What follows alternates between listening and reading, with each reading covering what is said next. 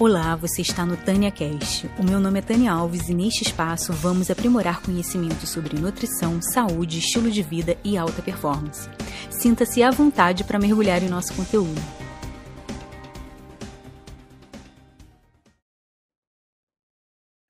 E hoje a gente vai falar, a gente tem um convidado muito especial, que é o Dr. Lucas, que vai falar um pouquinho sobre reset metabólico e alimentação à base carnívora.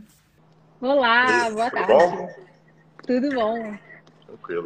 Lá, vou pedir para você se apresentar, Lucas, para a galera aqui do meu perfil te conhecer. Vamos lá.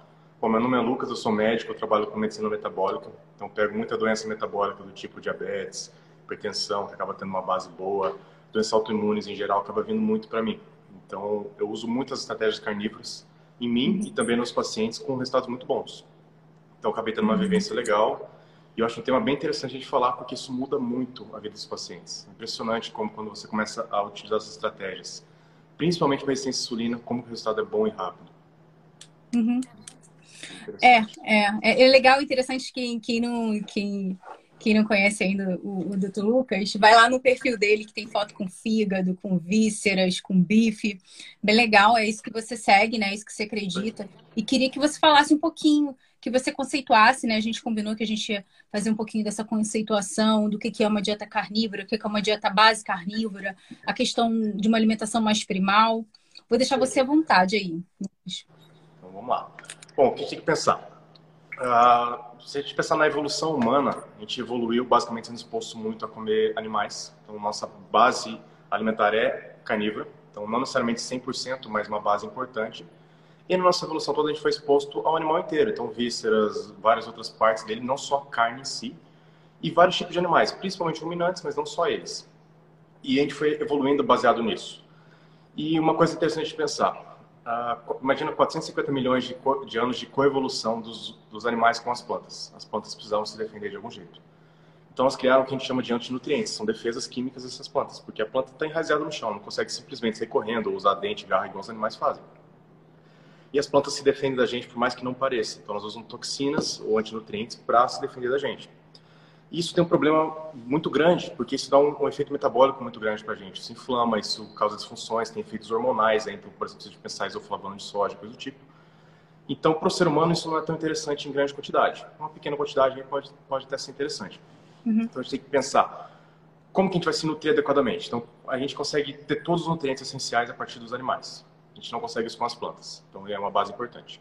Nutrientes como proteína. A gente tem uma fonte muito, muito mais eficiente animal do que vegetal. Até tem proteína vegetal, mas o perfil de aminoácido é diferente, a efetividade, a biodisponibilidade é bem diferente. Quando a gente fala uma alimentação base carnívora, a gente está falando do quê? De ter uma nutrição adequada com base em animais. Não necessariamente 100%, mas podendo ser também, Uhum. problemas. Uhum. Sim, é, tem muita gente que, que, que pergunta para mim, né, sobre o que é uma alimentação carnívora, o que é uma alimentação base carnívora, e a, e a verdade é que hoje a gente não tem um consenso, né? Então, assim, a gente falta muita, né, é, parte científica, descrições científicas, e falta muito essa conceituação, né? Então, a gente, a gente sabe, né, que, que é muito complicado, né, os estudos na área de nutrição, mas assim, eu costumo dizer assim, você garante, né, o que você precisa através dos alimentos de origem animal e o resto vem meio que de brinde, né? Certeza. É, vem ali como um tempero, ou Uhum. vem até por, por uma questão de sabor, de crocância, ou do doce de, um, de, um, de uma fruta, né? Mas a base, o que vai realmente te nutrir e te manter na sua melhor forma, na sua melhor performance e na sua melhor saúde, vem sim de origem animal. E aí não precisa ser necessariamente só a carne de bife, também nem é o mais interessante. Né? Fala para mim do que você tem visto hoje no seu consultório. Eu pego muita disfunção metabólica. Assim, se a gente olhar os estudos mais recentes, é estimado que 90% da população, pelo menos americana, tem disfunção metabólica em algum grau. Uhum. Isso, ah, pelo menos aqui no Brasil, eu vejo sendo muito real. Aí talvez seja um pouco diferente. Mas eu imagino que tem bastante paciente brasileiro também. Uhum, E a uhum. gente vê uma disfunção metabólica na grande maioria da população. Então, tem aqui, diria que pelo menos met- quase metade da população está no nível de obesidade já. Então, a pessoa é obesa basicamente em disfunção metabólica. A gente vê isso sendo uma base muito forte alimentar. Então, as pessoas estão comendo uma alimentação base em grãos. Então, arroz e feijão aqui é muito prevalente ainda, e a gente pega trigo, soja, milho, tudo isso. que é um alimento que não é consistente com o ser humano evolucionalmente. Pode ser que se a gente continuar comendo isso, chegue um ponto que a gente fique adaptado a isso e beleza, não tem problema. Tem, tem vários animais que conseguem comer isso com tranquilidade. Não é a realidade agora. Então, se a gente colocar, tirar a nossa base ancestral de uma dieta baseada em vísceras e carnes e passar para comer grãos muito rápido, não dá tempo de adaptação. E aí nosso corpo vai fazer o melhor que der com, com o que tem. Mas ele começa uhum. a criar mecanismos de compensação que a longo prazo não são interessantes. Então, a gente vê doença autoimune com vários gatilhos alimentares. O glúten uhum. sendo um grande gatilho, que seria do trigo principalmente, mas também cevada, centeio. Outros antinutrientes, como lecitinas, do soja e tudo mais, sendo gatilhos também. Então, essas substâncias, por mais que elas são antinutrientes, elas também têm efeito de toxina na gente. Elas se ligam no intestino e fazem sinais. Tudo que sinaliza alguma coisa na célula tem um efeito hormonal, por mais que não é um hormônio real. E isso traz uhum. consequências negativas e vai tendo os problemas todos. O que a gente sabe hoje, inflamou o intestino, o corpo inteiro inflama e aí começa o desastre. É, eu vi, eu vi uma, uma, uma, postagem muito legal, eu esqueci de te mandar, eu ia te mandar que era um, um, um esqueminha bem bacaninha, né, do, do, da barreira intestinal ali, do, do, dos junctions e tudo mais, bem, é bem, bem interessante. E como que a gente vê isso na prática clínica? Você consegue ver essa questão da intolerância e, e a questão metabólica diretamente ligadas, correlacionadas? Diretamente, a gente vê uma melhora muito grande do paciente quando ele exclui esses alimentos que ele é muito sensível. É, é legal definir para o pessoal a diferença de alergia, intolerância e sensibilidade. Então, são vias metabólicas uhum. diferentes. A alergia, ela é principalmente mediada pelo que a gente chama de IgE, que é um tipo de imunoglobulina. É aquela que você come, por exemplo, come um camarão, você incha todo, começa a dificuldade respiratória, coça. É uma alergia bem característica. A maior parte das pessoas tem uma alergia tão grave que não come esse alimento já excluiu. A sensibilidade, ou até hipersensibilidade, que é outro termo, é um pouquinho diferente. Quando você come o alimento, você não necessariamente tem uma reação imediata, e muitas vezes você nem, nem relaciona. Muitas vezes você come o alimento num dia, 3, 5, 10 dias depois tem uma reação. E é bem comum a gente ver a pessoa com diversos sinais. Então, a pessoa vem cansada, que é mais comum para mim, ansiosa, são dois sinais bem importantes, que seu corpo está em guerra metabólica, ele está querendo se defender de alguma coisa. Insônia é comum, dor de cabeça, tipo enxaqueca, é bem comum. É, sintomas intestinais acabam sendo um pouco mais tardios, mas acabam sendo comuns pela frequência que as pessoas comem esses alimentos. Então, desde diarreia, constipação, estufamento, gases, todos os sintomas de desbiose bem característicos. E a gente vê isso muito, com muita prevalência. Eu diria que uns, talvez uns 80% dos meus pacientes têm algum grau de ansiedade é muito prevalente hoje. E basicamente é seu corpo querendo se defender do ambiente. E, e, e, meio que cria um, um, um, ciclo vicioso, né? A pessoa acaba ficando mais ansiosa, mais nervosa, dorme pior, menos, né, menos domínio próprio, e aí acaba tomando decisões, fazendo escolhas piores, e isso também no âmbito alimentar, e essa coisa vai se perpetuando, e é difícil romper com isso. Eu queria que você falasse para mim, né? É, tem algo assim que, que eu vejo, tem meio que uma. Hum, quase que uma lenda urbana, né? As pessoas ah. acham que assim, olha, chega muito isso para mim. Não sei se chega tanto para você, mas as pessoas assim, olha, eu tomava antes dois litros de Coca-Cola, cerveja todo final de semana, pão todo dia. Agora eu só como pão uma vez ao dia, ao invés de três. Uh, ao invés de tomar dois litros de Coca-Cola, eu só tomo um. Uhum. E a uhum. cerveja, ao invés de eu tomar na sexta, no sábado e no domingo, eu tomo só no domingo. Uhum. Né? As pessoas, é, você consegue perceber isso? As pessoas acham que a, a redução vai acompanhar esse percentual, né? Cortou pela metade o consumo de refrigerante, cortou pela metade o consumo de pão, cortou em um décimo o consumo de álcool. Uhum. Você as pessoas meio que acreditam que elas vão ter necessariamente isso de volta, né? Esse grau de investimento Sim, com de volta. certeza. Eles imaginam que é proporcional. Você vai tirar 50% desses alimentos, vai ter 50% de benefício, seja emagrecimento, seja qual for. Mas muitas vezes não é isso. Muitas vezes você faz 90% do, do proposto e você tem 10% do benefício. É um negócio assim que não é proporcional. Porque a gente está falando de via inflamatória, via metabólica. E se o corpo está sendo sinalizado muito ou pouco, muitas vezes a resposta não é proporcional aí. Vezes, um pouquinho de estímulo ali do glúten, por exemplo, ou caseína, qualquer coisa que a gente já esteja falando, faz um mecanismo inflamatório, seu corpo reage com tanta intensidade que se você te cortar pela metade não faz muita diferença. Então, é bem comum a gente ver isso. Com certeza. Uhum. É, eu, vejo, eu vejo muitas pessoas que elas não entendem, né? Muitas vezes, a necessidade e a importância da exclusão, né? Tem como você isso é falar um pouquinho comum. mais disso? Vamos assim. Eu vejo muito isso, por exemplo, com paciente celíaco eu falo, eu falo assim, tem que imaginar, a doença celíaca é 1 a 2% da população. Então a gente está falando às vezes de 1 para 50 numa população específica. Então se a gente pensar aqui no Brasil, é muita gente. E é um diagnóstico raríssimo, se a gente for pensar, porque na proporção que teria que ter, a gente não acha essa quantidade, é porque está faltando diagnóstico, geralmente. Eu tenho outras explicações, mas na minha prática é isso. Eu, pelo menos uma vez por semana, dou um diagnóstico da silica, é bem comum, porque eu peço biópsia, eu peço anticorpo, eu vou atrás, porque se a gente só esperar, uhum. não. E tem uma grande diferença quando a gente fala de exclusão do glúten, de tirar ele da dieta e tirar ele da vida. Uma diferença gigantesca aí. E muitas uhum. vezes o paciente não entende isso. Por quê? O paciente que quer tirar por saúde, não vou comer trigo, ok, é o que eu fiz, por exemplo. Mas se eu entrar numa padaria, eu não vou passar mal. Se eu, sei lá, tiver qualquer contaminação, alguém cortou ali um, um pão de alho numa tábua que está fazendo carne, não vai me dar problema. Para o paciente celíaco, isso aí já é um desastre. Então, aquele mínimo para ele é um desastre, podendo levar até um câncer, por exemplo. Então, a gente tem que tomar muito cuidado uhum. que nível de, de intolerância, sensibilidade ou alergia essa pessoa tem. Que nível a gente precisa ser mais agressivo, porque tem pessoas que são realmente muito sensíveis, como é o caso da doença celíaca. E não adianta te falar, vou fazer 99% dos pacientes. Muitas vezes 99% é benefício mínimo, infelizmente. Uhum. É, as pessoas têm realmente essa dificuldade de entender o que é uma alimentação sem glúten e uma vida sem glúten. É, é, tem muita necessidade. E no momento do diagnóstico, para a gente fazer um diagnóstico, a gente precisa ter o consumo né, de glúten na alimentação. Né? Não é só ao redor, ou, enfim, ah, não, eu estou sendo exposto ao glúten, mas não estou comendo, já não é o suficiente. É eu, por exemplo, né? É, eu não me arrependo, não, mas é só um alerta aqui que eu trabalho é, com muitos pacientes celíacos e tudo mais.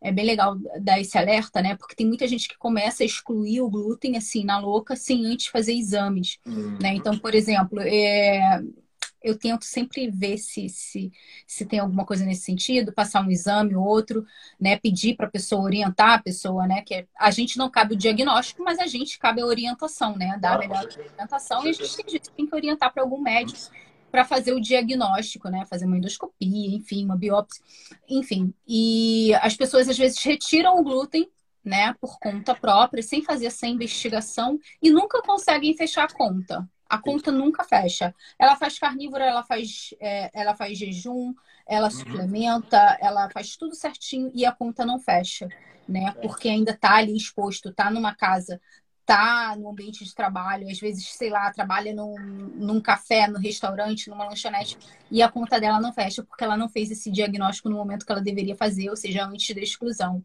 né? Então, assim, se é legal também ter esse cuidado, né, na hora de, de excluir certeza, o glúten. Com certeza. Porque se você tira o glúten antes, muitas vezes dá um falso negativo na hora que você vai investigar. Até a biópsia dá negativo, muitas vezes tem uma melhora bem importante, mas ao nível celular nem tanto. E você não consegue ter esse diagnóstico. E aí, isso nunca vai melhorar. E, e esse foi um fenômeno, né, na, na, na, quarentena, né? Porque muitas pessoas pararam de viajar, pararam de comer fora. Uhum, e melhoraram muito. Tiveram melhor, ah. melhor absurda. Eu fui uma dessas pessoas e aí eu fui correr atrás, né? Já tinha parado de comer glúten há muitos anos. Eu tô aqui num outro sistema de saúde, é um pouquinho mais complicado, um uhum. pouquinho difícil. Na época eu não tinha informação que eu tenho hoje. E aí é, eu fui atrás do estudo genético, deu negativo, então eu falei, ah, não vou fazer, não vou voltar a comer glúten, não, deixa aqui minha vida é. assim. É isso aí. Com certeza. Depois eu vejo como é que vai ser. Depois que a quarentena acabar. A é... realidade é que o glúten não faz falta pra gente. Então, a gente não, não, não faz falta nenhuma. A proteína basicamente não é útil pra gente. E a gente não foi exposto nela até poucos, pouco tempo na nossa evolução, se a gente for pensar. Porque a gente pegar os últimos 10 mil anos, 12 mil anos, se a gente falar de agricultura, e efetivamente, isso menos de mil anos, é nada na nossa evolução como ser humano e, desde bem antes do, do Homo sapiens também. Então, é bem comum. Mas tocou um ponto legal aí. As pessoas na quarentena começaram a forçadamente ter que melhorar o estilo de vida. E isso foi muito bom. A gente tem que pegar os lados bons da, da quarentena também. As pessoas começaram a ter mais convívio familiar. Então começaram a ter que lidar com problemas que não tinham antes. Então melhorou muito o convívio de partes. Outras não, mas enfim. Tiveram que ter contato com a comida porque fechou o restaurante. Por mais que ainda ficava alguma coisa de entrega, mas no geral não é a mesma coisa mais. Tiveram que ter esse estilo de vida não. diferente e isso foi bom. Sim, sim, sim. Eu, eu vejo como algo positivo, mas é claro, né, que existem as pessoas mais, mais negativas, mais pragmáticas, né? Eu recebi alguns, alguns pacientes que perderam o, o olfato e o paladar e ficava assim, não, mas como que eu vou fazer dieta? Ai, aproveita uma oportunidade para você começar né? a fazer essa desconexão, né? É uma, é uma ótima oportunidade de romper com comer hedônico, né? Você não vai estar comendo ali só por, por prazer, né? Você está comendo ali por, por outros motivos. É, você quer falar um pouquinho para gente sobre como que quais são os primeiros passos, o que, que a pessoa deve fazer, é, o que algum alerta no sentido de exames, o que, que buscar, alguma coisa voltada, sei lá, para resistência à insulina. Uhum. Isso tudo é bem importante. É... Bom, primeiro você tem que saber o status metabólico da pessoa. Então, vale a pena fazer uma avaliação médica, ou pelo menos com... O ideal seria uma, equipe multidisciplinar. Então, nutricionista, médico, tem vários outros que, que, que agrupam bem, por exemplo, osteopatia, eu gosto bastante do trabalho deles. Então, são coisas que, que agregam. Então, a equipe multidisciplinar é bem interessante. Mas entender como que está o metabolismo da pessoa.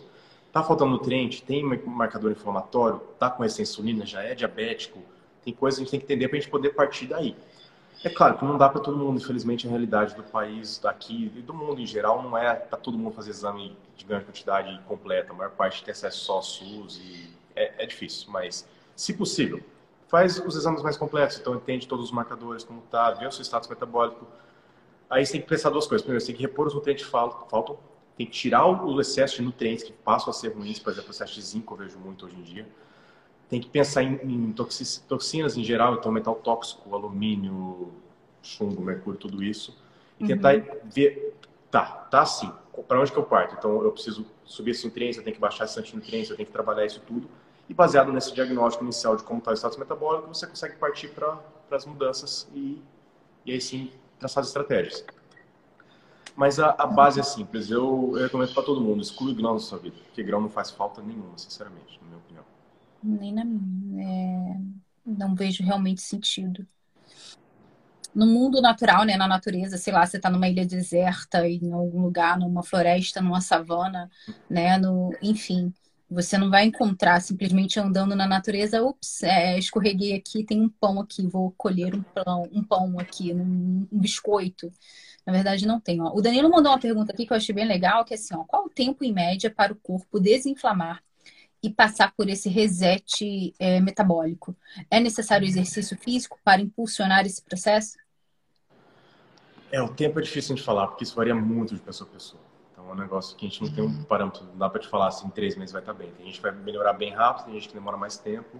Isso depende de como está o seu status inicial de, de, inflamação e como vai ser a sua resposta e também como vai ser o seu segmento do plano. Então, se a gente passa uma, uma, um plano alimentar específico e você fura ele, isso dificulta também. Isso varia muito. Geralmente é relativamente rápido, em algumas semanas a meses, mas não dá para a gente falar específico. Exercício físico, se quiser ter saúde, fora raras exceções, não tem como não, não fazer exercício físico. Tem que ter algum, algum grau aí. Nosso corpo é feito para ter movimento, isso estimula várias vezes metabólicas.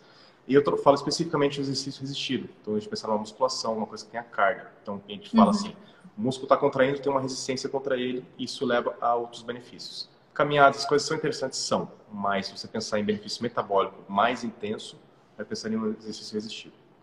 Uhum. Ele mandou um complemento aqui. Ó, dermatite, déficit de nutrientes. Com certeza. Então, principalmente se pensar em nutriente, vitamina D, com certeza é um nutriente muito importante para essas dermatites do pele em geral, porque é um, grande nutriente para o sistema imune. Hoje, na verdade, a gente chama ela de um pré-hormônio, com a forma ativa sendo ter um efeito hormonal, mas no passado ela foi descoberta como uma vitamina. E ela tem um efeito anti-inflamatório bem interessante, então, nessas dermatites e tudo mais. Vale a pena avaliar. O magnésio é bem importante também, então, se pensar no magnésio como um cofator da vitamina D para funcionar e também com suas funções específicas. Uh, o complexo B, principalmente B6, B9, B12, são bem interessantes, bem importantes. B2, então são vitaminas que dificilmente você vai ter acesso a elas se não tiver uma alimentação baseada em carnes. Uhum, uhum. Eu vejo muitas pessoas também que já vêm com uma deficiência de longa data de B1 também, que é bem B1, difícil de corrigir. Bem, comum, bem, comum. bem complicado de corrigir e que demora um tempo. Muitas vezes está ali alguns, alguns meses em carnívoro e não consegue fazer a conta fechar. Uhum. É, tem algumas coisas que, que, que, realmente a gente precisa de um empurrãozinho. E, e, e é aquilo que você falou, né? Uma equipe multidisciplinar e você precisa realmente fazer um, uma investigação mais a fundo, você realmente precisa investir um pouco mais de tempo, energia, e isso no final das contas, é maior investimento de dinheiro hum. para justamente você conseguir fazer aquela conta fechar, né?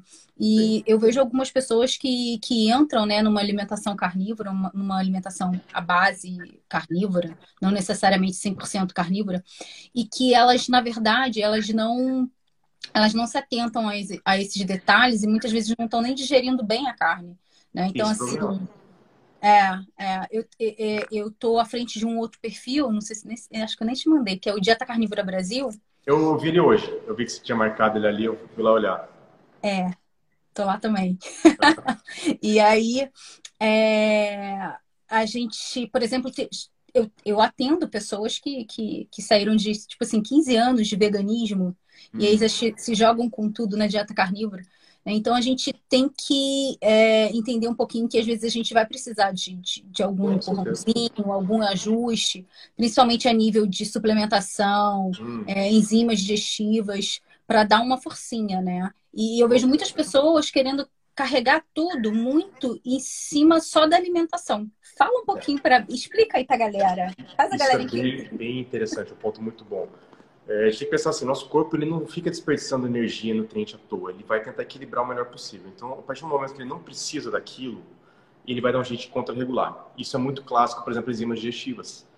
Tanto quem, quem tem pouco estímulo para elas, quanto quem suplementa por algum motivo, tende o corpo a diminuir a produção. E, por exemplo, uma produção muito comum de deficiência é ácido clorídrico. Nosso estômago é muito ácido. Isso é essencial para a gente digerir, principalmente proteínas sendo que a pessoa está com deficiente de nutrientes, por exemplo, zinco, vários nutrientes que fazem a gente, que a gente precisa para liberar ácido e o cloro, claro, com certeza. Uh, se a gente não tem esses nutrientes, se a gente não produz ácido, a gente não consegue necessariamente quebrar a proteína, ou pelo menos com efetividade. Isso não acontecendo, a gente não absorve com efetividade os outros nutrientes que, que a gente teria nessa proteína e entra num ciclo vicioso. Você perde nutriente, você não absorve nutriente, a hora que você vê essa pessoa está tá no momento metabólico que se você der comida não vai fazer muita diferença. E aí você tem que pensar, tá, essa pessoa precisa tratar esse trata o gastrointestinal dela como um todo. Então, repor ácido é bem, bem comum precisar. É claro que não saiam repondo ácido sem ver primeiro como está a mucosa, porque senão vocês podem causar um problema maior. Enzimas digestivas, muitas vezes a gente precisa lançar mão, principalmente as, as enzimas específicas. Então, a gente pensa aí pancreatina, proteasas, enzimas mais específicas para fins específicos em si. Uhum. Reparar a mucosa é bem importante quando a gente fala das junções. Então, muitas vezes a pessoa está reagindo a vários alimentos e ela não entende por quê. É muita coisa muitas vezes o intestino dela está tão inflamado, está tão aberto, que está passando peptídeo de proteína maior e está causando uma reação inflamatória. E você, reparando essa mucosa, muitas vezes resolve grande parte dessas sensibilidades que ela tem.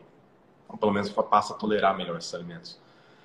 E tem várias vezes, isso é muito comum, por exemplo, pacientes pós-bariátricos, que a pessoa não tem uma absorção, tem uma desabsorção tão grande, que se você não partir por umas vias mais específicas, por exemplo, endovenoso, sublingual, ou até oral em doses maiores, você não vai ter uma efetividade dessa absorção. Então, uma coisa é você ter nutrientes adequados para ficar bem. Então a pessoa está tá bem, está saudável, se colocar uma dieta básica carnívora com vísceras, ok, tá, quase todo mundo vai ficar bem nisso. Só que a pessoa está uhum. com deficiência grave, para corrigir isso na base de alimentação é bem difícil. Muitas vezes tem que partir para alguma coisa endovenosa e tudo mais. Uhum. Tem, tem que é, começar a lançar mão né, da tecnologia, que, que eu sou super a favor. Com certeza. eu sou super a favor. É, eu acho que a gente não está mais na, nas cavernas né? A gente não caça mais, nosso estilo de vida é totalmente é, hackeado, né? De uma maneira Total. negativa. Então, é, é, muita luz, luz azul, é, uhum. sabe? É, é, tudo muito complicado. A quantidade de estímulos que a gente recebe hoje, né? E a gente sabe que, que até esses estímulos né, externos vão afetar o nosso metabolismo como um todo, até desde a da questão do cortisol, uhum. levando para a questão intestinal, né? E, e aí fica complicado, né? A gente querer sanar isso muitas vezes só com comida. É engraçado hum. de pensar, porque tudo que, que realmente é bom pra gente, deram um jeito de falar que é ruim. As pessoas morrem de medo de sal, morrem de medo do sol, Tom. morrem de medo da carne, porque a carne causa câncer. Essa é difícil. E colesterol, falam que mata até hoje, tem gente que defende isso, eu fico doido quando a gente olha profissionais defendendo, infelizmente. Gordura saturada são coisas que são extremamente saudáveis pra gente pelo menos para a maior parte das pessoas, e fazem de correr disso. E daí falam para alternativa, ah, não, você comer grão integral, frutas, verduras, aí fica mais difícil. Não que essas coisas não possam ser boas, mas a gente tem que achar equilíbrio aí. É muito difícil contrabalancear, né? Quando, quando, quando a base não está garantida, né? Uhum, com certeza. E, e a demanda que a gente tem, ela é muito ela é muito grande, essa, essa vida moderna, esse estilo de vida moderno, né? Tem muita coisa que a gente não, a gente consegue, por exemplo, colocar ali alguns minutos de sol, colocar mais sal. São coisas simples que a gente consegue fazer. Mas muitas vezes a gente não consegue desacelerar, a gente não consegue mudar o trânsito, a gente não consegue né, mudar a, a, as cobranças, né? Por exemplo, ter que trabalhar, estudar. Eu sei que você trabalha, mas eu aposto que, pelo seu nível de conhecimento, você deve estudar o tempo todo, assim como eu, então o tempo todo tendo que que lê artigo, vê é. não sei das quantas, que disse não sei o quê, e aí vai ver né, novidades do novo suplemento. Ontem eu estava vendo um suplemento. Eu, confissões. Ontem eu estava vendo um suplemento, não sei se você já ouviu falar, é, nem sei, ele, ele é base vegetal, um suplemento para você não ter odor. Hum. Sabe a base do que, que é? é? Tem mint. Eu vou te mandar, vou te mandar, vou te mandar. Dá uma olhada, gostei. É, é, mas ele é para neutralizar desde o hálito a. Gente, eu vou falar aqui em português. É, odores vaginais, uh, axilas, chulé, tudo. É para você ficar praticamente uma frutinha, um moranguinho. É, e eu achei, eu, tipo assim, oi, né? Eu vi ontem de madrugada e hoje já vou ter que pesquisar. Então é novidade o tempo todo, é informação nova o tempo todo. A gente tem que estar tá correndo atrás o tempo todo, né? Então isso, de uma certa forma, gera um estresse, né? A gente está, de uma certa forma, em modo oxidação o tempo todo, né? A nossa vida não é nada fisiológica e por mais que a gente não consiga fazer isso a curto prazo, tem pelo menos ter um plano a médio e longo prazo para diminuir se der para ficar, pô, sonho de vou morar na praia, não fazer nada, tudo bem, mas não dá. Então a gente tem que achar um equilíbrio aí. Então, bem importante tirar um dia de folga, não trabalhar direto, tirar um domingo, às vezes fazer uma coisa, um, um, um tipo de lazer. Ou atividades no dia a dia que você gosta de fazer. Então, chega em casa, fazer alguma coisa mais tranquila. Muitas vezes eu, eu começo a ler muita, muito artigo, muita medicina, muita coisa. Eu paro e leio um livro aleatório de qualquer coisa. Porque isso me relaxa, me deixa tranquilo. Depois eu volto, começo a ler medicina de novo. Então a gente tem que ter um plano para desestressar, porque se a gente continuar nesse nível de estresse intenso, nosso corpo vai entender que o ambiente é hostil e vai estar sempre em mecanismo de guerra. E aí. É relaxar da forma certa, né? Porque é. tem, tem muitas pessoas caindo nesses ciclos dopaminérgicos aí, uhum. de, por exemplo, joguinho, é, conteúdo pornográfico e fica só no, naquela busca de dopamina, né? Então, Sim. até para isso a gente tem que ser sábio, né? Não, não, não é para amadores o mundo de hoje. Alguém perguntou aqui, ó, e quando re reage aos suplementos, tem alguma alternativa? Ah, achei aqui. Bom, depende muito. Se for uma, o problema é se tomou uma cápsula e se sentiu mal, primeiro você tem que pensar a qualidade desse produto. Infelizmente, a gente sabe que a grande maioria dos suplementos não são bons. Então, desde cápsula com, com corante, recipiente ali que, pô, a gente vê lactose, a gente vê de tudo no recipiente. Lactose ali. é muito. É, é, bem comum. Então, muitas vezes, a pureza do produto é um, um, problema importante. Outra, depende do que você está usando e a dose. Se você colocar muita dose, tem muitas coisas que dão náusea, então depende do tipo de reação que você está falando. Por exemplo, é muito comum a gente pegar o alfa-lipóico, que é uma substância muito boa, eu uso bastante. Se tomar ela de estômago vazio, muita gente tem reação e sente náusea. E aí você coloca uma dose maior disso, muitas vezes é uma, uma reação esperada que não é agradável. Se você usar, por exemplo, betaína para repor ácido, então a gente usa a de betaína como uma forma de repor ácido. Tomar de estômago vazio e não comer, você está liberando ácido no estômago vazio, pode dar uma reação. Então, primeiro a gente tem que pensar, é uma reação esperada no momento errado ou é uma reação inesperada? Que daí a gente tem que buscar o que está acontecendo. Uhum, uhum. É. Tem, tem algumas alternativas que a gente consegue lançar mão. É, a Paty perguntou aqui: o que acha dos probióticos provindos de legumes ou fermentação selvagem? Pois é, não são a pior coisa do mundo. Que imaginar. A gente... Então, você está falando de probiótico, então tem, tem diferente de pré e probiótico aí. Muita gente tem uma, uma, concepção um pouco errada dele. Então, eu vejo muita gente usando assim com aquela ideia que vai recolonizar o intestino, que vai trocar a microbiota. Não é bem por aí. A maior parte dos probióticos que a gente dá como suplemento para o paciente, a gente quer que eles morram formar o que a gente chama de biomamps hoje, que você pode ter suplementar já mortos, Nossa. são os pedaços bacterianos que vão fazer um estímulo metabólico do seu sistema imune, que isso vai te dar uma resposta benéfica. Então, o probiótico em si, basicamente, é relevante. A gente vê alguns estudos, ah, tal, cepa, não, muda muito a realidade. Então, se você usar probiótico de vegetal, probiótico, qualquer um que seja a fonte que você está usando, se tiver o benefício e for o momento certo de você estimular seu sistema imune para seu intestino ter uma resposta metabólica imune ali, para melhorar sua microbiota, legal se você usar isso antes da hora, muitas vezes você piora a situação do paciente. Eu estava, na verdade, estudando as... por um tempo agora né, hum. essa questão, né? Que a gente vê a popularização e a gente vê um endeusamento, né? Tipo assim, superfoods, de muitas coisas. E a gente teve, acho que a gente já não está já na crista da onda, mas teve essa onda do kefir, né? E, e do, do kombucha, kombucha, né? cada um chama de um jeito. É, e eu estava vendo, justamente estudando os efeitos negativos disso em, em, em intestino que não está com, com, com, não tá íntegro, né? Sim. Que isso pode sim ter um efeito deletério. Então a gente ainda vem dessa concepção, né? É, que é bem nova, na verdade, de que vamos colocar, vamos adicionar ali um monte de, de probiótico, vamos adicionar um monte de coisa é, e, e tratar o intestino de uma maneira totalmente equivocada. Com certeza. Eu vejo os probióticos como mais um fator estressante para o nosso corpo. A gente tem vários. Você faz um fator estressante, um efeito teoricamente negativo, vamos falar assim, que seu corpo, como resposta, tem uma melhora. Isso a gente chama de hormese. Isso serve para uhum. atividade física, serve para exposição solar, serve para tudo que é um fator de agressão, que sua resposta metabólica é benéfica.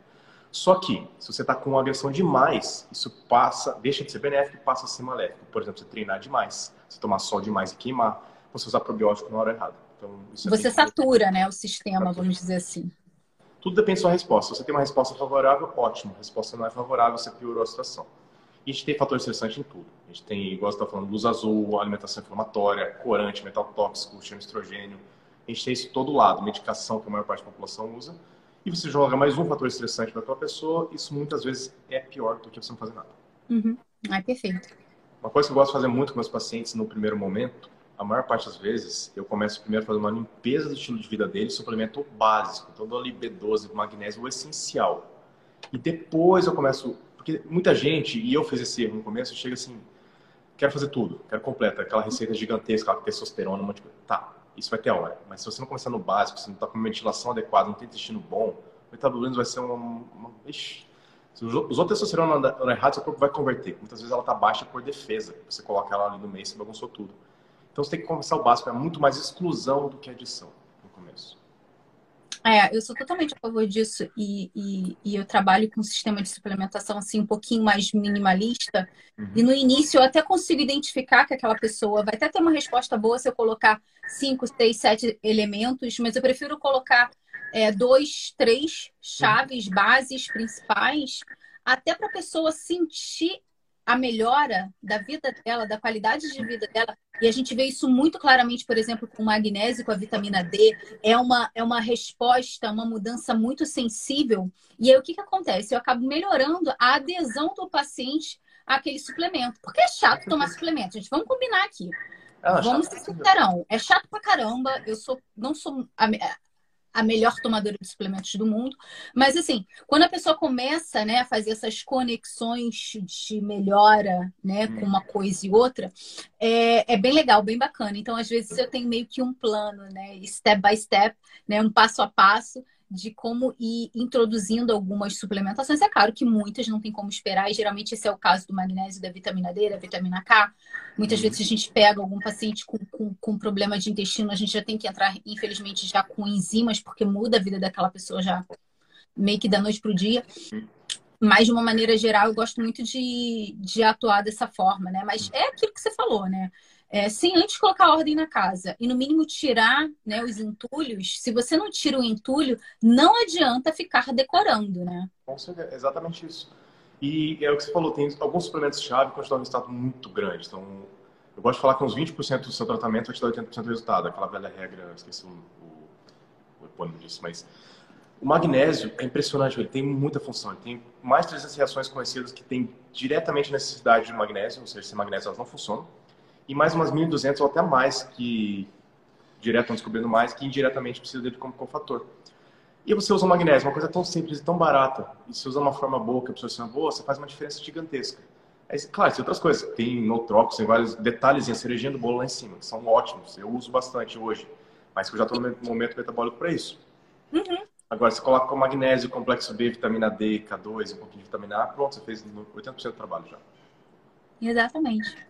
É, eu estava hoje discutindo com a minha mãe, com a minha mãe sobre suplementação. Minha mãe faz uma alimentação cetogênica, conseguiu reverter o diabetes tipo 2. Ela fez esse reset metabólico aí, Sim. né? E uh, insulina linda de 5, é, hemoglobina glicada, se não me engano, eu vou postar aqui, acho uhum. de 4,8. Tipo assim, uma mocinha, uma uhum. mocinha mesmo, assim, invejável o, o, o, os exames dela. E toda linda, toda maravilhosa, né? Mas, né? É, ela tinha sofrido um acidente na coluna e ficou sarcopênica, né? Já tem uma certa idade. Então agora a gente estava buscando ela consumir mais, mais proteína. Uhum. Então, ela, a gente teve que arrumar uma treta para ela consumir as enzimas dela, que tem uma diminuição por conta da idade. Ah, ela já estava consumindo pouca proteína. Então, ela começou a fazer um trabalho com, com uma amiga minha que é personal. E a gente teve que, que, que entrar com, com essa estratégia. Mas assim, é tudo meio que, que tudo tem seu tempo, tudo tem seu contexto, né? Não tem como fazer assim, tudo de uma vez só, Sim. na minha visão. E eu vejo muitas pessoas afoitas, achando que se fizerem tudo e absolutamente tudo ao mesmo tempo, novamente, aquela questão da, da proporção. Elas vão ter um, um resultado proporcional ao número de elementos que ela está colocando ali. Não necessariamente em termos de estilo de vida, mas, por exemplo, por, por hormônio, é, uhum. suplementos. Fala para mim um pouquinho disso. Isso é bem interessante. Quando a gente faz tudo de uma vez, a gente tem que considerar uma coisa. Os, os minerais, os, as vitaminas, os elementos em geral, eles um desloca o outro, um compete com o outro. Por exemplo, se der vitamina B1 para o paciente, você vai deslocar alumínio. Isso é bom, isso é um tipo de detox. O paciente tem que estar pronto para, por exemplo, metabolizar esse, esse alumínio. Você tirando alumínio, ele vai deslocar, ele compete com silício, então ele vai tendo outro problema. Se você suplementou cobre, por exemplo, ele vai competir com zinco. Então você vai tendo todas as, as coisas que interagem. Se você põe tudo de uma vez, a resposta é muito imprevisível. Você pode, pode ser que você acerte, geralmente não. E aí começa um problema, você cria vários outros problemas que você começou, e aí você começa a fazer outros suplementos, e a hora que você vê, você fez uma bagunça muito maior do que o inicial. E aí, aí fica difícil consertar. Então, às vezes é melhor, você faz isso, coloca ali, vou pôr um pouquinho de B1 aqui, vamos ver a resposta. Tá, legal. Agora precisa corrigir isso. Você vai indo aos poucos. Muitas vezes você fazendo com básico, bem minimalista, você corrige grande parte do problema. E é claro, tem os pacientes específicos, você está falando de sua mãe. Se ela já está com mais idade, já está sarcopênica, talvez seja a hora de pensar em um tratamento mais específico. Muitas vezes, um dos poucos usos que eu recomendo de esteroide anabolizante é geralmente mulher sarcopênica. Não recomendo grande frequência, não uso para Calma que eu vou chegar lá. Calma que eu vou chegar lá, Lucas. Ah, Torce mim. Não, então, é isso aí. Isso que você está fazendo. Você está começando na base, você está fazendo enzimas, garantindo a absorção de proteína para depois pensar. Mas aí a gente pode pensar. É diferente de pensar tá disfunção metabólica. É, vai chegar lá. Disfunção metabólica é diferente de doença. Então, quando a gente já está no nível de doença, a gente tem que ser um pouquinho, às vezes, mais específico aí. Mas a ideia é essa: se você começar com esteroide hoje para ela e ela não tem intestino bom, não tem proteína, não vai fazer a menor diferença. Na verdade, você até vai piorar a situação. Não treina, né? Não treina, não tem nem, nem aderiu a uma rotina de treino, né? E já é quer. É, é complicado. Deixa eu ler aqui um pouquinho os comentários. a Aninha, ai, quando eu tentei me tratar da primeira vez, a Nutri iniciou com tudo de uma vez. Passava muito mal. Agora com você, Tânia, e a Ana, estou no céu. que bom, Aninha. Aninha Ana Marta? É, Ana Marta. Ah, é. Ela é fera demais. Ela é. A Ana Flávia, a doutora Ana Flávia, falou aqui, ó, melhor Nutri da vida, ela também é minha paciente. Ah, o Gui perguntou assim: é, boa tarde. Para alguém que, no caso, está no zero, que é o caso dele, uhum. tem uma alimentação completamente e tal, não entendi. Deve ser a, a alimentação Mal? Deve ser. Como começar? Que médico procurar para fazer os, os exames? Aí ele colocou entre, entre parênteses, sou totalmente leigo no assunto. Então, beleza. É, da minha área, tem vários médicos no país. Se mandaram onde você eu posso talvez uma luz se eu conhecer alguém da região. Uh, a ideia é assim, medicina metabólica, a gente foca em entender o seu metabolismo com a função da célula para poder reprogramar e equilibrar a função celular. Então você vem muito antes da disfunção, que é mais à frente, e muito antes da doença. Então você começa a ter uma alteração de função, uma disfunção, e você evolui para a doença. A medicina tradicional, eh, os médicos, eu fui um desses quando me formei, são treinados para procurar a doença dar diagnóstico e tratar a doença. Você vê uma deficiência, por exemplo, de ferro ali, se é uma anemia, você repõe ferro e resolve. Só que muitas vezes tem uma deficiência de ferro que não levou uma anemia, muito antes você consegue corrigir isso. Então, essa seria a diferença da metabólica, basicamente. Então, você pensar na função. E aí, para você poder fazer os exames específicos no seu caso. Agora, da alimentação, começa no básico, exclusões. Então tenta tirar os grãos, pelo menos a maior parte. Mas é aquele quesito que a gente falou do glúten antes, tem que ficar atento também. Mas sim, arroz, feijão, que é a base da alimentação do brasileiro, não faz a menor falta. Tem muito pouco. Açúcar, álcool, Açúcar, tem tanta é. coisa. Tirou os ultraprocessados aí. Começa com exclusão. Tira o que vem embalado, tira a porcaria da indústria, tira as gorduras da indústria, então principalmente os óleos de semente, que são os piores possíveis. E vai introduzindo alimentos inteiros. Então, carnes e vísceras, você pode usar vegetais mais inteiros no começo Sempre pensando que o vegetal tem um espectro de toxicidade, os vegetais menos tóxicos e mais tóxicos. E aqui em cima a gente tem principalmente os grãos, as sementes e tudo mais. Você pensa ali no, no, na base, você pode usar, por exemplo, as frutas baixas em açúcar, você pode usar as abóboras, pode usar abacate, pode usar oliva, você pode pensar nas frutas menos tóxicas para iniciar, os vegetais em geral menos tóxicos, e você vai progredindo aos poucos. Você não necessariamente precisa fazer uma carnívora 100% estrita ali, você pode ser um pouco mais maleável. Sim. Consegue ter equilíbrio aí. Uhum. É, é, ele perguntou aqui, acho que ele perguntou um pouquinho sobre especialidade. É, eu vou dar minha opinião, eu quero que você dê a sua. Eu Claro. acho que a gente é da mesma opinião. Tá. É, não necessariamente um, um médico bom ele precisa ter uma especialidade específica, Sim. né? É, o que ele precisa, na verdade, é ter um interesse, Bom, né, em se aprofundar sobre algum assunto, sobre algum tema, tá? É, é o caso, por exemplo, do, do Dr. Lucas. Então, é, isso tem muito mais a ver. Mas no final das contas, né, todos saem né, da formação como é, médicos clínicos, ou seja, eles têm como clinicar, ouvir a sua queixa, passar exame, passar medicação, analisar exames, tudo isso, tá? É, é, cabe ao profissional médico. Tá? E aí vai depender mais da área dele de interesse e de atuação. Então, eu vou ser muito sincera, não sei nem se o Lucas é, é, sabe da minha história, mas, por exemplo, eu não tenho tireoide. Eu tirei minha tireoide tem dois anos e eu não consegui aqui na Noruega um endocrinologista. O que, que a Bonita fez?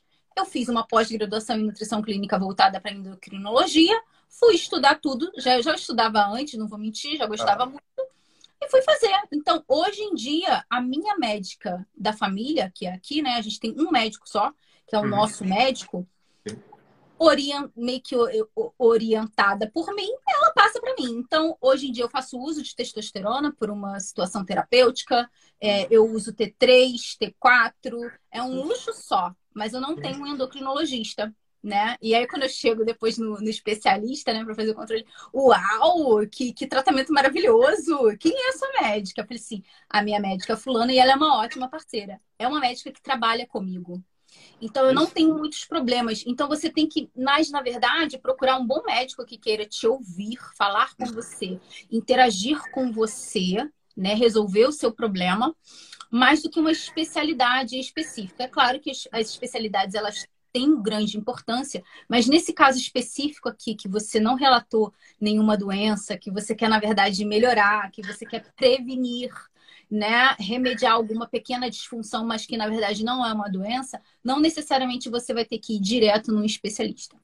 Com certeza. A gente tem que pensar dois lados da medicina. A gente tem a medicina convencional, que qual que é o objetivo dela? Tratar doença aguda, e ela faz isso muito bem. Por exemplo, a TLS, que é feito para trauma. Você sofreu um trauma, tem todos os passos de como você fazer isso para minimizar mortes e, e, consequentemente, sequelas e tudo mais. Se eu sofrer um acidente, eu quero um médico treinado nisso. Eu quero um intensivista se eu for para uma UTI, porque é feito para isso. Se eu tiver uma pneumonia, antibiótica, tratamento convencional. Quando for ter filhos, minha esposa vai passar para o ginecologista fazer tudo pré-natal do jeito que é feito. Alguns outros detalhes talvez não, mas a ideia básica para doença aguda é essa.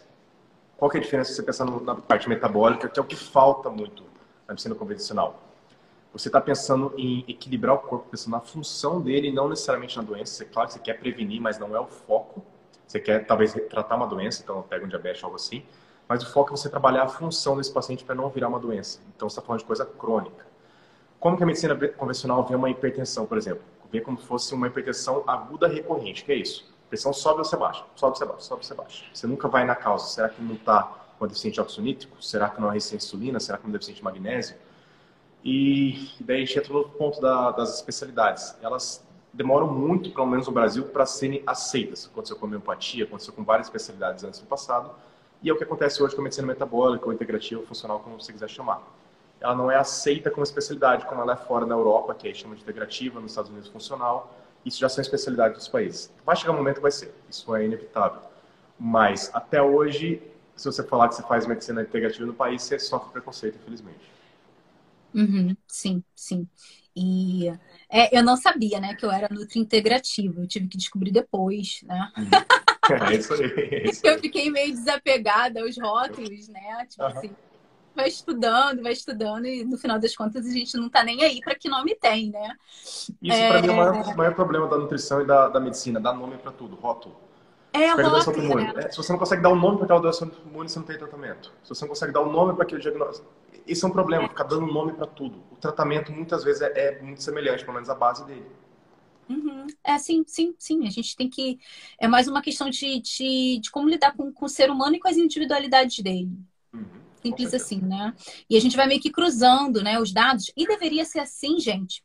Eu me lembro uma vez, tem mais ou menos uns 7, 8 anos, eu estava fora da nutrição, eu estava estudando para entrar para a faculdade de engenharia aqui. E aí veio uma pessoa e me falou assim: ah, Oi, não sei o que, entrei para a faculdade de nutrição. E eu quero me formar, eu quero ser, fazer nutrição funcional. Eu falei assim, que eu saiba, a nutrição em si, a função dela é ser funcional. Tipo assim, uhum. Por que, que o alimento serve para quê? Para prevenir, tratar doenças. Eu entrei na faculdade já era assim. Eu Sim. acho que você já tem que sair da faculdade com assim. Com essa visão, né? Uhum. Mas infelizmente a gente tem essa questão que ainda precisa ser revista na no acho que não só no Brasil não acho que que, mundo que, todo, que em do mundo também é porque aqui a gente tem a questão do médico da família que acaba que tem que ser uma pessoa que tem que dar conta de tudo de todos é. então é, é um profissional que ele acaba tendo que se virar nos, nos 30, 40, 50 né? Gente, para uma pessoa que não tem tireoide, morrendo, passando mal, querendo, pedindo um endócrino e não ter, é porque o bicho pega aqui. Por falta de é especialistas. Isso é um problema, problema bem sério em muitos sistemas de saúde. O SUS aqui no Brasil, eu acho ele muito bom. O problema é como ele é, é levado. Então, tem muito desvio, muito problema que a gente vê. Mas a ideia é muito boa. Você começa a atenção básica, que infelizmente ela é quase inexistente, mas a ideia existe. E você vai levando para os especialistas. E a gente teria um bom acesso. A gente tem um bom acesso à parte terciária de tratar já o problema. O SUS é muito bom nisso. A gente investisse na parte primária, que aí tem muito, eu vejo isso muito no Canadá, tem área primária muito bem estabelecida, médico da família e tudo mais, e mantivesse essa sequência de você escalonando quando o problema é maior, seria muito interessante. Então, você tem o seu médico ali do seu lado, pô, não dou conta disso, você precisa de um especialista, um endócrino no seu caso tem um tal lugar, mesmo que ele for na mesma cidade, você consegue direcionar o paciente. E o SUS faz isso muito bem. O SUS aqui no Brasil eu vejo falhando muito na área primária, então não tem esse diagnóstico inicial e a pessoa acaba indo para o especialista quando já está grave. A gente tem que melhorar um pouquinho isso aí, com certeza. Uhum. Você falou aí da. É, que eu quero muito que você fale um pouquinho, pelo menos um pouquinho sobre isso aqui, que eu vi na sua outra live com o Dr. Emerson. Uhum é, sobre essa questão né, a nível celular e tudo mais. Queria que você falasse um pouquinho o que, que acontece a nível celular, a nível mitocondrial. Uhum. O que que, é, às vezes, uh, eu tenho uma amiga, né, que é minha sócia, que é a Natália, que é personal uhum. e é uma CDF, e ela fala que, que, que a comida, ela é um sinador, sinalizador químico, bioquímico, Sim. né? Então, é, ela fala isso com tanta beleza, eu quero ouvir também de você, que eu adoro ouvir sobre isso. É isso aí. É interessante pensar que os nutrientes, eles têm basicamente efeito hormonal, a maior parte deles. É interessante isso aí. Você pega, por exemplo, aminoácidos, você pega a leucina, que é um aminoácido. Você comeu carne, você liberou leucina livre no sangue. Ela tem efeito hormonal de estimular a hipertrofia, por exemplo. Até que uhum. muita gente usa ela de forma injetável, até suplemento bioral, não recomendo, ficar bem ruim, mas dá para usar. Uhum. Que você tem sinalização de mTOR para hipertrofia, por exemplo. Então, é um aminoácido, você está pensando num tijolo ali, que a gente fala um tijolo que você vai construir proteína com ele, mas que tem efeito hormonal. Mesma coisa com a vitamina D. A vitamina D, ela, quando se forma a forma ativa dela, que é o citriol, ela tem efeito hormonal no nosso corpo. E a gente começa a pensar, pô, o que a gente come sinaliza para a célula o que ela vai fazer, bom ou ruim, e uhum. isso aí vai te fazer funções diferentes. Então não é só mais nutriente, a gente está falando de função hormonal, função celular. E aí você vai pensar em mitocôndria, que é a base de tudo. Mitocôndria faz toda a nossa energia, praticamente. Se a gente não tem mitocôndrias boas, a gente não tem energia, não tem energia, a gente não tem nada. Então a vida é baseada nisso. E você pega nutrientes que vão direto na mitocôndria, como por exemplo coenzima Q10, um nutriente bem importante que a gente produz endogenamente, que a gente pode suplementar. Carnitina, o próprio complexo B é bem importante para a mitocôndria funcionar. E se você não tem esses nutrientes, falta a gente tem que pensar nos antinutrientes também. Então a gente tem várias moléculas sintéticas ou não naturais que te dão lesão mitocondrial. Então, a gente pensar em agrotóxicos como o glifosato, por exemplo, é bem comum, tem tudo hoje em dia. É, eu vi um estudo legal um tempo atrás que 85% dos absorventes testados tinham glifosato. É uma coisa que ninguém pensa. A mulher usa absorvente, ela absorve pela mucosa glifosato e tem um problema sério por disso. E a nível celular, sua célula, ela não sabe o que está acontecendo lá fora. Ela tem o estímulo químico do que está chegando para ela. E o que você come, se não o maior estímulo possível aí, é um dos maiores. Para como a célula vai interpretar o mundo e como ela vai funcionar. Uhum, uhum. É... Você falou aí da questão dos, dos, dos, nutrientes e tudo mais. Tem alguma outra coisa que você acha que, tipo assim, dentro de um estilo de vida saudável seria importante comentar? Ah, não. Fora a nutrição, pensando em estilo de vida saudável, com certeza é o que a gente chama de hormese física. Então, a gente tem a hormese química, que são os, os, efeitos químicos. Por exemplo, você suplementa uma curcumina, você tem um efeito químico ali. Mas hormese física, eu colocaria os três principais, que é a exposição ao, ao sol, principalmente calor do sol, exposição ao frio, bem importante, e atividade física. Seriam três... Exposição ao frio aqui é o que não falta. Não falta, isso aí. Aqui a gente tem que fazer banheira de gelo, aí você, você dá uma volta lá fora. Quando eu vejo o povo assim, você faz banho frio, queridos, queridos. Então, é, é isso aí. Algumas coisas você pode fazer para estimular a mitocôndria e saúde, por exemplo, de forma fora a alimentação. Você pode, por exemplo, fazer uma sauna infravermelha, que eu acho bem interessante quem tiver acesso. Aí você faz um banho de gelo, bem interessante, e atividade física. São três coisas muito saudáveis. Infelizmente, nem todas a gente tem acesso fácil. Atividade física, eu acho que todo mundo tem acesso se é. realmente quiser. Uhum. Banho de gelo é um pouquinho mais difícil, mas dá para fazer, se quiser, não é tão caro. A sauna infravermelha é um pouquinho mais difícil de acesso no Brasil, mas ainda está relativamente fácil até. São, uhum. são estímulos físicos que a gente pode ter. Modular estresse é essencial, então desde o sono de qualidade, todo o estresse. A gente imagina estresse, a gente imagina só a parte psicológica, mas vai muito além disso. Privação de sono é um estressor importante. Alimentação inflamatória é um fator de estresse importante. É, falta de atividade física acaba sendo. Tudo isso são fatores importantes. A gente tem que pensar no estilo de vida saudável aí. Uhum, uhum. Eu costumo dizer que são várias peças, né? O mesmo quebra-cabeça. E o pior de tudo é que a gente ainda não conhece todas as peças. Não conhece, não. A gente não conhece todas as peças. Então, por esse motivo, quanto mais peças a gente conseguir assim encaixar uhum. na nossa figura, mais bonito vai ficar aquele quadro, né? Melhor vai ficar aquela imagem daquele quebra-cabeça, uhum. né? E eu vejo que tem tantas pessoas hoje em dia, Lucas, que, que meio que vão negligenciando. Ah, não, depois eu vejo. Ai, vou continuar tomando minha cerveja. Ai, não, porque ai, é só um docinho. Tipo assim, é. eu vou ser muito sincera agora, muito verdadeira. Fazendo tudo certo já dá merda. É. Porque a gente já tem muitas outras coisas que a gente nem sequer sabe. Nem sabe o que está acontecendo. Né? Que nem você está falando aí do absorvente, né? Então, imagina as, as, tantas outras coisas que existem, né? Então, assim, é, é muito complicado quando a pessoa sabe, enxerga e prefere negligenciar isso, deixar, deixar para lá, né? Eu acho que esse é um grande erro né? Você poder ter acesso, né? Existem coisas que, como você falou, realmente a gente não tem acesso, mas tem outras coisas que são muito simples e que a maioria delas são, são grátis. Por exemplo, um uhum. grounding. Gente, ground é ficar descalço no, no chão de, de terra ou de grama, enfim. Né? É, é, um grounding da vida, é um sol. Esses dois eu fico sem praticamente o ano todo, né? Porque. Porque gelo, você mora. Enfim. É, por onde eu moro. Mas eu vou comprar aquele tapetinho do grounding. É legal. É...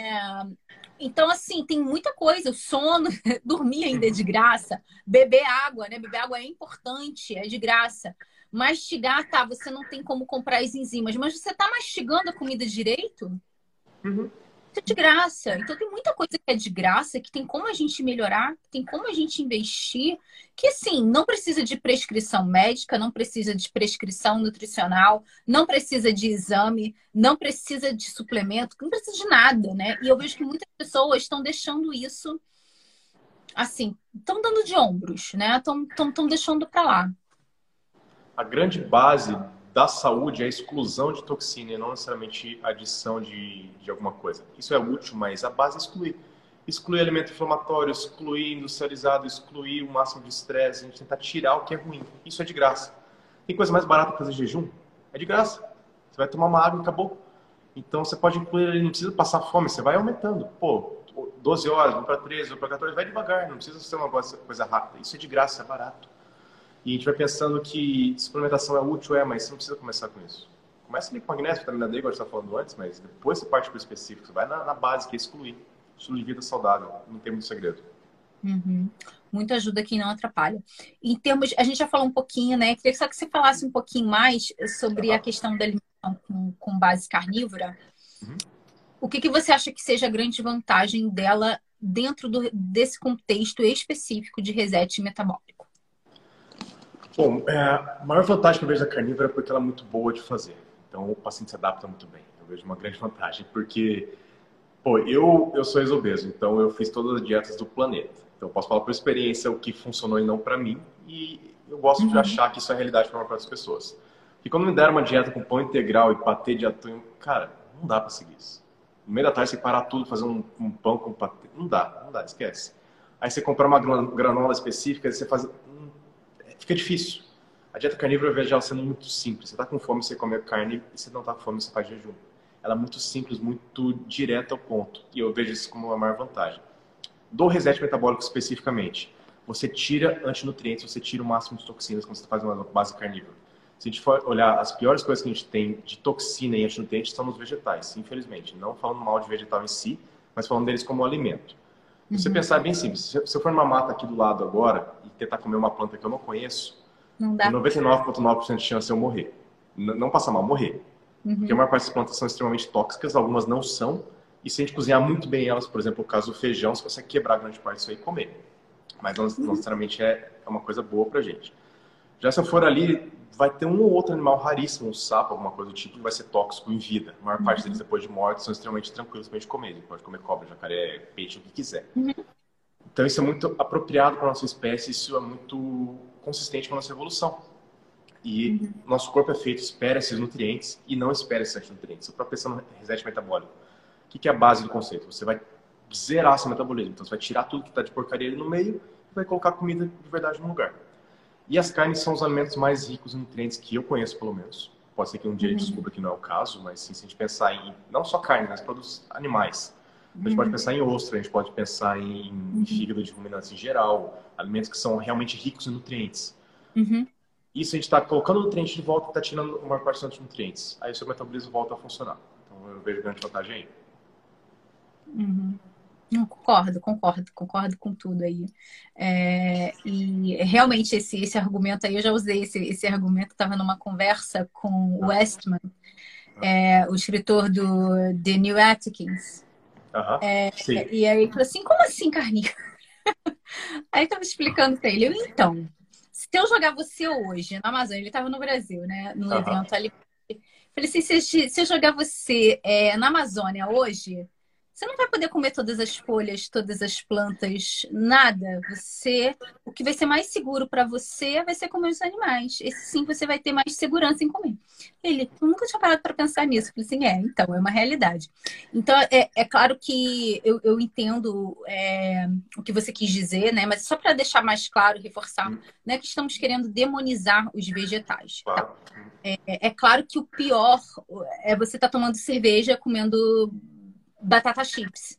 Hum. O problema é esse, o principal é esse, com tomando refrigerante com, com nuggets, tá? Esse é o problema. A gente entende que esse é o problema, tá? Mas dentro de um, de um quando as coisas já desandaram muito, é mais interessante você fazer esse resgate metabólico, esse reset metabólico, com uma alimentação rica em nutrientes e pobre e anti-nutrientes. Simples assim. Bem simples né? E, e aí você tem a questão da carnívora, que também é de fácil adesão, é mais simples, mais minimalista.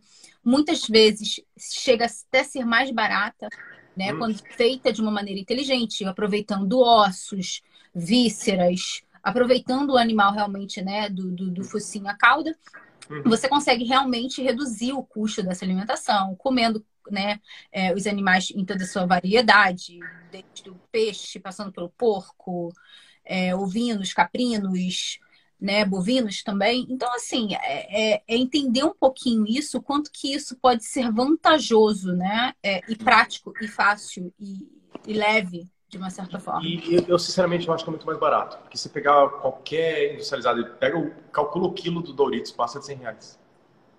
Sim. E se pegar o quilo de... A maior parte das carnes não vai ser 100 reais. Você compra um aguil com 100 reais. E uhum. a nutrição nem compara. Então, você tá, não está falando só do preço por peso por peso, está falando de nutrição. Aí é uma divergência gigante. Felizmente, felizmente, e agora eu vou dizer que é verdade, eu já fiz um vídeo sobre isso, né? O valor nutricional não está diretamente relacionado ao valor nutricional. Então, o que a gente tem hoje de mais nutritivo, que são as vísceras e os ovos, são, na verdade, os mais baratos. Uhul, ganhamos na Aqui é loteria. lixo. O pessoal joga fora. Se você for no açougue e pedir, muitas vezes você consegue de graça. Osso, exatamente, É. osso, pele. Eu já tive pessoas, né, que eu acompanho que falaram assim, olha, eu fui lá e pedi um monte de coisa assim do açougue. Eles achavam que eu, eu fui lá pedir pro meu cachorro, mas quando eu via, tava tão maravilhoso que eu, que eu tive que comer. Claro que eu dividi com o meu cachorro, mas eu tive que comer aquilo dali porque tava tudo muito bom. Então é é uma opção sim, né? A gente tem que também desmistificar que carnívora é picanha com Hum. angus e, eh, enfim, tá? E salmão, e eh, ova de bacalhau, não, não é por aí, tá? Se não Isso precisa faz ser- parte, mas não, não pode ser só faz isso. parte. Tem um pouquinho mais além, com certeza. Não E pode eu achei legal você tocou no, no ponto ali. Você pode fazer uma, uma dieta vegana e ser saudável. Dá pra fazer isso. Não é fácil, mas dá. Tem que estudar, tem que estudar muito, tem que variar muito, tem que cozinhar muito bem esse alimento. Que você pegar grãos, você não cozinhar muito, você não quebra bastante nutrientes. Tenta comer feijão cru, você vai vomitar. Não dá. Tem muito. Ixi, tem oxalato, tem tudo ali. É difícil. A grande vantagem da carnívora, ela é tão apropriada para nossa espécie que fica muito fácil. Você pega vísceras e carnes e ossos ali e come quando der vontade. Não tem segredo, é muito fácil, é muito gostoso. Pô, eu sinceramente eu duvido que não gosta de um churrasco. A pessoa pode ser vegana porque ela tem os ideais dela, mas ela gosta de churrasco. Ela não come, mas gosta. Eu liguei pra minha amiga, é, que tem uma tia, né? Uma família, assim, da família da tia dela é toda vegana, né? Hum. Oi, amiga, o que você tá fazendo? Não, minha tia hoje decidiu dar um churrasco aqui, que ela tá com vontade de comer churrasco. Eu gosto de vegano assim. É isso aí. é isso aí. Ai, Com certeza. Gente, nada, nada contra os veganos, tá? Não, nada contra. Eu tenho amigos veganos, tenho pacientes veganos. É, isso é legal, porque eu É. sou carnívoro assumido, mas eu tenho paciente vegano, porque ele sabe que eu entendo o que falta e eu consigo suplementar de acordo nesse ponto. Então, assim, eu, Eu não sou contra as paciente- pessoas, o ideal delas. Eu, sou É. contra a pessoa pregar como se fosse a melhor coisa do mundo. Fazer um Exatamente. documentário comprado na Netflix e falar que todo mundo vai so- sobreviver se for vegano de agora em diante. E aí eu começo a ter problema, porque a ciência não está por trás disso. Agora, a pessoa querer ser vegana, entender como funciona e quer pro ideal dela, ok, não tem problema nenhum. Agora, entender que não vai ser 100% saudável se não fizer algumas estratégias específicas. Exatamente, exatamente. Eu tenho alguns pacientes assim e eu me lembro que eu tinha uma, uma paciente, né, que uma médica me encaminhou e aí ela falou assim, olha, eu sei que você trabalha também com vegetariano e vegana e tudo mais, mas no, no final das contas, próprio, a própria paciente falou assim, não dá. Por mais que eu queira, o meu corpo não aceita. E eu achei bem legal, é claro que eu dei todo o apoio para ela, no ideal dela, é claro, não, a gente, como profissional, a gente não tá para discutir isso, né? Sim, Mas claro. a gente ter, é, é- é verdadeiro e dizer, olha, isso vai te custar mais caro, vai te custar mais cálculo, né? Mais energia, é, o preparo, o pré-preparo vai exigir mais de você sim. É, mas jogar limpo, né? Isso tem um prejuízo, a gente consegue minimizar até a página 15, 20, 30, mas depois disso eu não consigo garantir mais, enfim.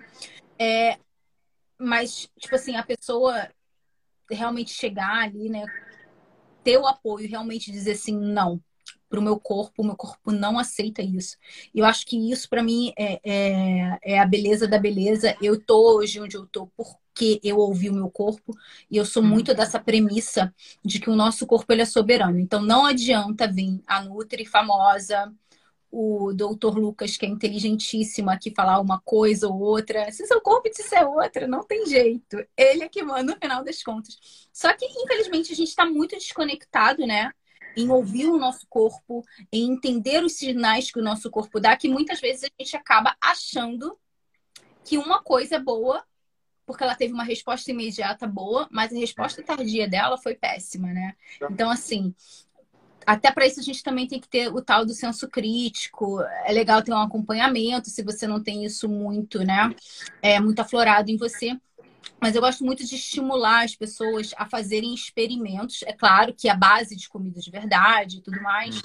E, e entender e ouvir, né? E ir mapeando né, as reações, entendendo o corpo dela. Isso é tão maneiro, isso é tão, isso é tão bonito quando a gente encontra pessoas, é, é, pacientes assim. Entender o que está acontecendo, porque infelizmente tem muita coisa hoje que virou normal. É normal ser cansado, é normal ser ansioso. Não é. Isso é comum, muito comum, mas não é normal. Então, se você comer um alimento que te deixa acelerado, ansioso, talvez não seja o caminho. Eu pego muito paciente, ou às vezes filho de paciente, a criança é totalmente acelerada. pô, tá comendo glutamato, miojo, tá comendo açúcar e começa a ficar acelerada. Isso não é normal. Criança deveria dormir, criança não, não deve se acelerar. Isso mesmo vale para adulto. E a gente passa a não ouvir porque a gente considera que não, não tem validade isso aí. É bem, bem engraçado. E tem coisas que acabam sendo cômodas para o paciente e ele acaba interpretando como se fossem boas que não são. Um clássico é assim: pessoa extremamente constipada, ela come um derivado do leite, ela tem um, um, grau de diarreia ali, equilibra as duas coisas. Ela fala: não, meu intestino é normal para todo dia. Tá, mas seu intestino está detonado e você compensando com alguma coisa que ela chativa para você, parece que tá tudo bem, mas não é o caminho. Tem duas coisas bem ruins acontecendo ali. E a pessoa, ah, não, mas tá bom assim. Tira o leite, ela fica constipada. E ela quer voltar. E aí começa esse negócio. Isso é muito comum, realmente. É mais comum do que as pessoas imaginam. E a gente, eu tenho, eu tenho muito paciente que usa, na verdade, adoçantes. Eritritol, uhum. xilitol para isso. Coisa, Esse é muito comum. É, mas isso que você falou, dentro do que você falou, é realmente, hoje em dia, falta referencial do que, que é ter uma boa saúde. Certeza. Falta, porque o, o comum é você ouvir que sua amiga está constipada. Gente, constipação é mais comum em mulheres, por isso que eu estou usando aqui o exemplo das mulheres.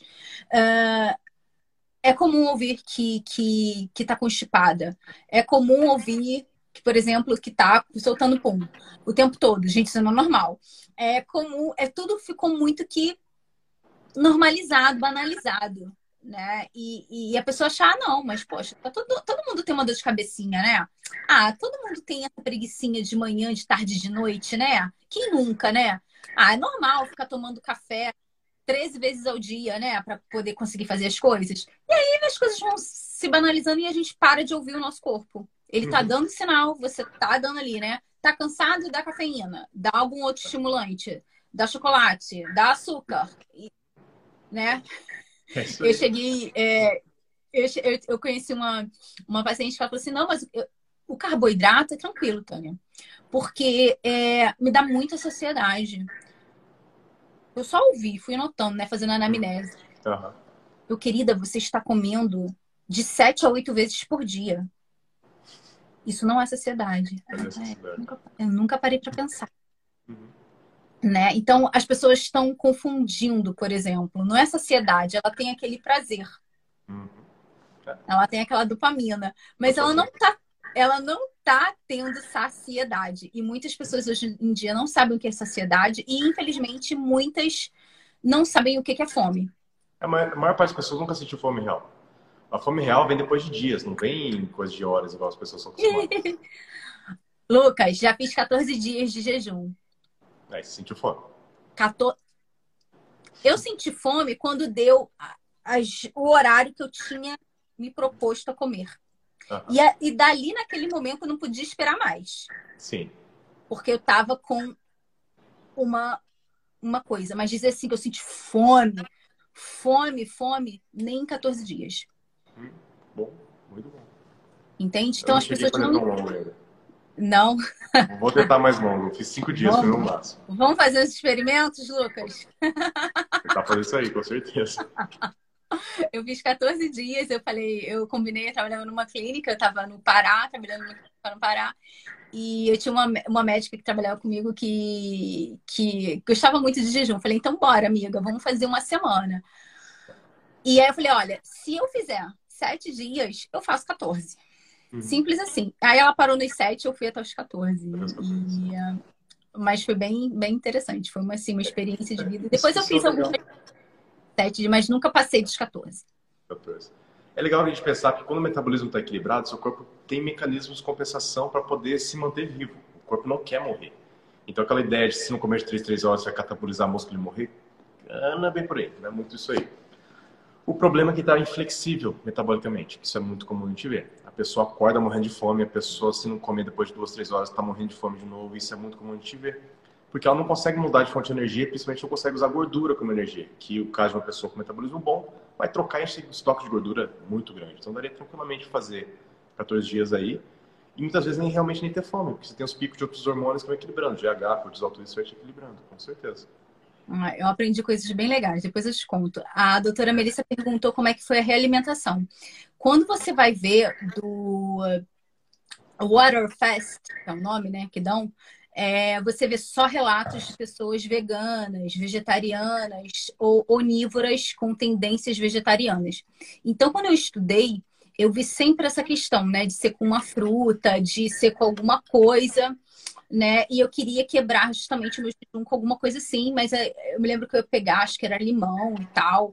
É, e aí tava seco, e enfim. E aí o meu corpo pediu carne.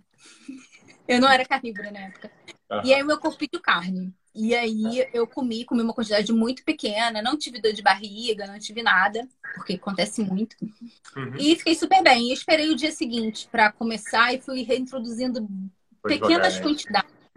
É, bem pequenas quantidades, mas é, na verdade, assim, eu achei que fosse dar, não ia, não fosse dar certo, pensei que fosse ter uma dor de barriga épica, mas não. É, foi só com um pouquinho de um pouquinho de carne moída é, e foi tranquilo, mas foi uma quantidade assim bem bem modesta mesmo e, e deu super certo. É, é legal a gente pensar isso, porque quando o seu corpo você tira o vício da jogada, seu corpo vai buscar alimento nutritivo, densamente nutritivo. Então ele pediu produto animal. É isso. Pediu. Simples assim quando a gente resgata, né? Mas é um trabalho de resgate, né? A gente está falando aqui da palavra reset metabólico, mas tem um pouco a ver com resgate, de resgatar realmente essa nossa, esse, os nossos instintos, né? Fome, saciedade, né? O, o, essa questão de chegar à noite relaxando e dormir, né? É resgatar realmente a nossa fisiologia. Simples assim. A gente deixar o corpo o, o, mais próximo do ambiente que ele deveria ter possível. Então a gente pensar. Uhum a gente está adaptado para um ambiente que não existe mais. Isso que a gente está fazendo agora, conversando por celular, com luz na cara, isso não existe, não deveria existir para o nosso corpo. E a gente está se expondo a isso, e isso é muito pouco tempo na evolução que começou. E aí não deu tempo de adaptação ainda. Nosso DNA não mudou em, em grande quantidade nos últimos 300, 400, 400 mil anos, mudou muito pouco. E aí a gente tem uma adaptação. A obesidade em si é uma adaptação, né? É, é uma defesa. É uma defesa, né? É uma defesa. Isso é bom pra gente. A gente tá aqui por causa disso. Se a gente não tivesse tendência a acumular energia, trabalhar, crescer gordura para sobreviver quando não tem comida, a gente não estaria aqui nenhum de nós hoje. Então isso foi uma coisa muito boa pra gente. Só que a gente mudou para um ambiente que a gente tem esse estímulo o tempo todo, porque a gente acha uma árvore de fruta uma vez, duas vezes por ano, talvez. Hoje a gente tem cada 10 minutos se a gente quiser. Esse é o grande problema. É muito fácil a gente consumir demais esses carboidratos refinados não necessariamente refinados, mas carboidratos em geral, é muito fácil de exagerar no consumo e hoje as pessoas têm o tempo todo. Aí tem a resposta, tem a, o, a dopamina ali, te deixa feliz, te deixa bem, e você tem isso barato ali na mão. Aí, e a gente tem toda uma memória emocional, né? Eu, eu, eu, eu já fiz uma live aqui sobre, realmente falando, né, sobre esse modelo de negócios que a indústria alimentícia tem, né, baseado no modelo de negócio do vício né? Justamente para te deixar viciado já desde a sua infância. Então, é, é, desde a Xuxa cantando doce, doce, doce, a vida é um doce, a vida é mel, uhum. é, né? E, e, isso sendo reforçado durante toda a sua vida. E quando você toma consciência e começa a entender isso e o efeito negativo que isso traz para o seu corpo, para a sua saúde, e não menos para a sua estética, né? Você quer romper com isso e é difícil, porque você Sim. foi programado né, para comer sucrilho, para comer McDonald's, falei. É, tomar refrigerante, você te, você tá ali preso, né? Numa Matrix mesmo que, que, que é difícil de romper porque ela já, ela já hackeou você desde que você é bebê. Tem muitas mães que acreditam, é, tem muitas mães que acreditam que, que a fórmula, né? Aquele leite de fórmula é forte, é bom, cheio de açúcar. Começa já. Se for pensar do ponto de vista do mercado, é genial o que eles fizeram pra gente. Pensando em ganhar dinheiro, esquecendo saúde, é genial. Eles conseguiram te convencer a comer tudo que eles querem para ganhar o máximo de lucro possível e depois a gente vende um remédio. As empresas, a maior parte delas faz os dois lados. E, cara, é, é, engraçado, porque se pensar na alimentação brasileira padrão, principalmente americana padrão, eu não sei muito como é aí. Eu sei que na Suécia tem uma alimentação bem legal, então imagino que é parecido. Mas se pensar essas brasileiras padrão, é, não estou falando de, de, geral, estou falando do, do, que prego, pelo menos que eu vi, mas vou deixar se complementar.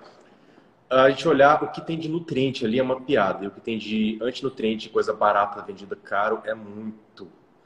Se você olhar produto no mercado, a maior parte lá é uma combinação de trigo, soja e milho com um monte de corante, conservante, flavorizante para você comer uma embalagem ali, você está pagando caríssimo por produtos que são muito baratos.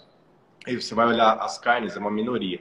O açougue está geralmente no canto do mercado, as pessoas consideram caro, por mais que você fizer conta, não é.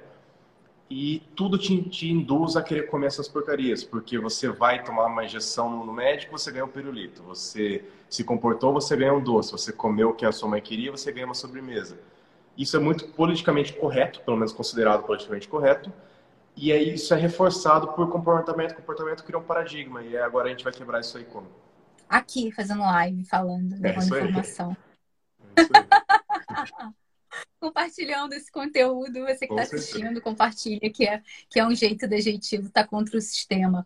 Mas é, é realmente é, é isso que você falou. A alimentação aqui, né? A, a Noruega, ela já se posicionou né?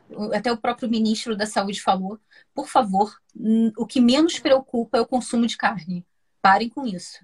É o que menos preocupa. É tá? Já é um que eu vi, por isso que eu imaginei que talvez tivesse um patamar diferente. Eu vi que a é, Suécia adotou low carb e tudo mais como padrão, mas eu não sei se isso é pregado. Aqui é pregado e incentivado o consumo de peixe tá? Uhum. Até porque é o que é mais comum, o que é mais farto aqui. E a Noruega já se posicionou que não tem como ser um país sustentável sem a proteína animal. Uhul. É, mas isso é algo recente, novo, vou te mandar o vídeo. É, e, e é isso, né? As pessoas, é claro que tem uma agenda, principalmente para as gerações mais novas, né? Para essa última geração, é, de, de serem veganas, tem uma, uma glamorização do vegetarianismo, tem as coisas sendo misturadas, né? O que é, o que, que não é. Mas a gente, mal bem, a gente vem aqui de uma cultura, né? Viking, caçadora, pescadora. Né? Vou até postar, fazer uma postagem no Dieta Carnívora sobre isso, um dia de caça. A gente tem a questão das baleias, né? Então, é, é imprescindível né? Então, assim, é meio que louco. Se você conhece, conversar com alguém que veio para a Noruega há 20, eu já estou aqui há 12 anos, quase 12 anos. Se você conversar com alguém que veio para cá 18, 20 anos atrás, não tinha banana aqui. Uhum. Então, a gente tinha os berries, né? Que Sim. são as frutinhas silvestres, e poucos vegetais. Eu imagino que não tivesse folhas, é, e a, a, batata é muito, sim, consegue sobreviver muito bem no clima daqui. É, e pouquíssimos vegetais, uma variedade bem, bem é, restrita e carnes, carnes, peixe, né? Carne de, de, de caprinos, ovinos e carne suína, muitos carne suína. Então, essa era, era a base aqui, cozinhar com banha, cozinhar com manteiga, muito queijo, né? Então, essa, essa é, era a base. A, a Suécia é algo bem parecido também, nesse sentido. Só que a Noruega é ainda mais pesqueira uhum. do, que, do que a Suécia. E a Dinamarca é mais caçadora. É, já vejo uma cultura de muitos anos aí, desde realmente o pessoal viking e tudo mais, e isso, isso vem mantendo. Não é muita realidade do Brasil, porque é um país relativamente novo, e que a cultura nativa foi totalmente dizimada. Então, tem ali o índio com as culturas dele, mas isso aí não é a população em geral. E a gente puxou um pouquinho da Europa, mas um pouquinho de outros lugares com essa bagunça. E a gente não tem realmente uma cultura nossa.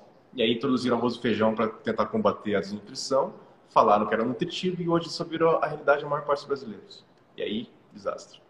Deixa eu olhar se tem alguma pergunta aqui para cima. A Sá falou assim, ó, eu só queria que essa live chegasse aos pais que obrigam os filhos a tomar leite e comer arroz e feijão. Gente, a primeira coisa que eu fiz quando eu saí da casa da minha mãe e meu pai fui, e fui estudar, né, fui estudar fora de casa. E aí, a primeira coisa que eu fiz foi largar o feijão e arroz. Gente, era o meu corpo. Meu corpo é. pedia para largar feijão e arroz. E foi assim, nunca mais, porque a minha mãe me batia para comer feijão.